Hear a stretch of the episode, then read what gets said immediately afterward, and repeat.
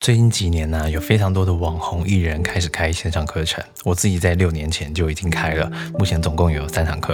实际上啊，如果你身边有从事美业工作的朋友啊，例如说美甲师、美发师，你会发现很多赚钱的品牌啊，有一部分的收入也是来自教育业务。面对这种状况，总会引来不少批评啊。例如，你如果美发技术够好啊，你光客人都做不完了，干嘛还要开课啊？肯定是因为能力不到点才出来当讲师啊。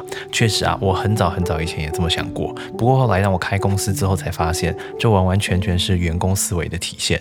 因为会讲出这种话的人，很显然是不理解毛利率跟风险的概念。举个例子哦，假设你卖一台价格一万块的除湿机，要让一堆零件变成你眼前一台完整的除湿机的成本是六千块，那么毛利率就是一万减掉六千，再除以一万，也就是百分之四十。换言之啊，当我们买了一台除湿机，看上去好像是老板赚了一万块钱，但实际上他真正拿到手的只有四千块以下而已，因为其中的六千块。是他之前掏出来的生产成本，这六千块就是老板要承担的资金风险，这还没有扣掉营业费用。等扣完之后啊，真正能赚到的钱就更少了。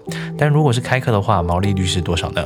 绝对是妥妥的落在百分之九十以上啊！因为你很可能只需要一个场地、一个工作人员跟你自己就可以开始赚钱了。所以相对来说，需要承担的风险小，但毛利率却挺高的。